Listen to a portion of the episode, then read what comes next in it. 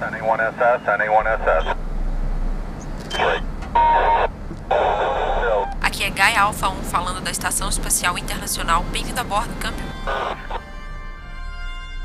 Olá, aqui quem fala é Mardônio. E meu nome é Victoria. Sejam bem-vindos a mais um episódio do Gaia Astrocast. Hoje vamos conversar um pouquinho sobre matéria escura. O que é matéria escura? Quem descobriu? Do que ela é feita? Essas e outras perguntas serão respondidas ao longo desse podcast. Fiquem conosco! Primeiramente, o que é matéria escura? Matéria escura é um tipo de matéria que não interage com a luz, ou seja, ela não emite, absorve e nem reflete luz, o que pode ser um desafio, afinal, como detectamos a matéria escura se os nossos métodos de detecção envolvem luz? E se detectá-la é um desafio, quem foi a primeira pessoa a perceber que ela existe? Em 1933, o suíço Fritz Zwicky calculou a massa de um aglomerado de galáxias e percebeu que tinha alguma coisa errada. O resultado foi muito pequeno. Não havia massa o suficiente para as galáxias escaparem da atração gravitacional do centro do aglomerado. Elas estavam destinadas a colidirem entre si, mas isso não acontecia. Tinha alguma coisa invisível ali que impedia as galáxias de colidirem entre si. Ou seja, uma coisa que não podemos ver, mas podemos medir sua influência sobre as outras coisas. Uma boa analogia para entender essa situação é o fato de sentirmos o vento e ver como ele leva as folhas para longe, se ao menos conseguirmos enxergar o ar. No caso da matéria escura, vemos como ela afeta as galáxias e o espaço à sua volta, mas não a enxergamos. No final, quem acabou trabalhando mais com matéria escura foi Vera Rubin, ela e Kent Ford perceberam algo que incomodou demais. Segundo seus dados, o centro da galáxia de Andrômeda estava girando na mesma velocidade que a borda, o que não faz sentido e vai contra as leis de movimento de Newton. Pense em um gira-gira. Se uma criança se senta no meio do brinquedo. Inclusive, crianças, só façam isso com a supervisão de um adulto. Se cair, vai machucar a bunda. isso.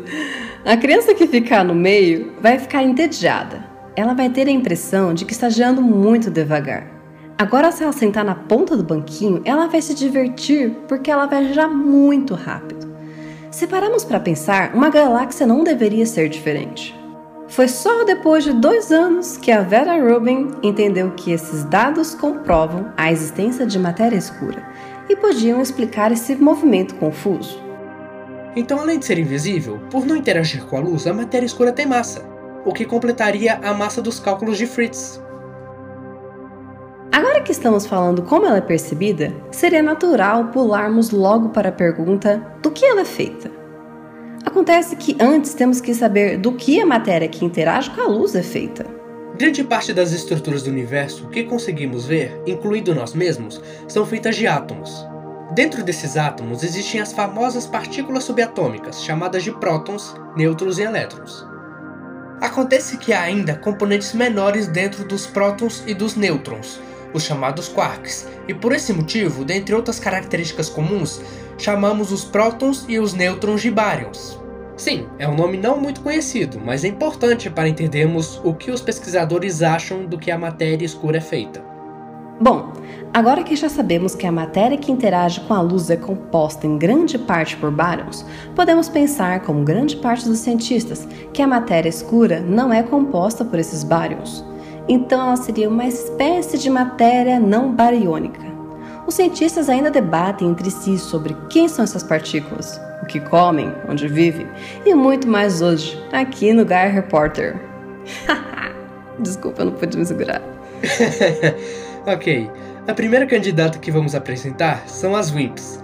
A sigla significa Weakly Interactive Massive Particle, ou traduzindo para o português, partícula massiva de interação fraca, que por causa da sua interação fraca com a matéria comum dificulta sua detecção.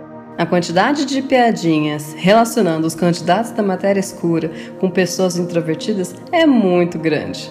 Os dois querem ser totalmente invisíveis quando observados e ainda interagem de maneira discreta. Não os culpo e entendo completamente.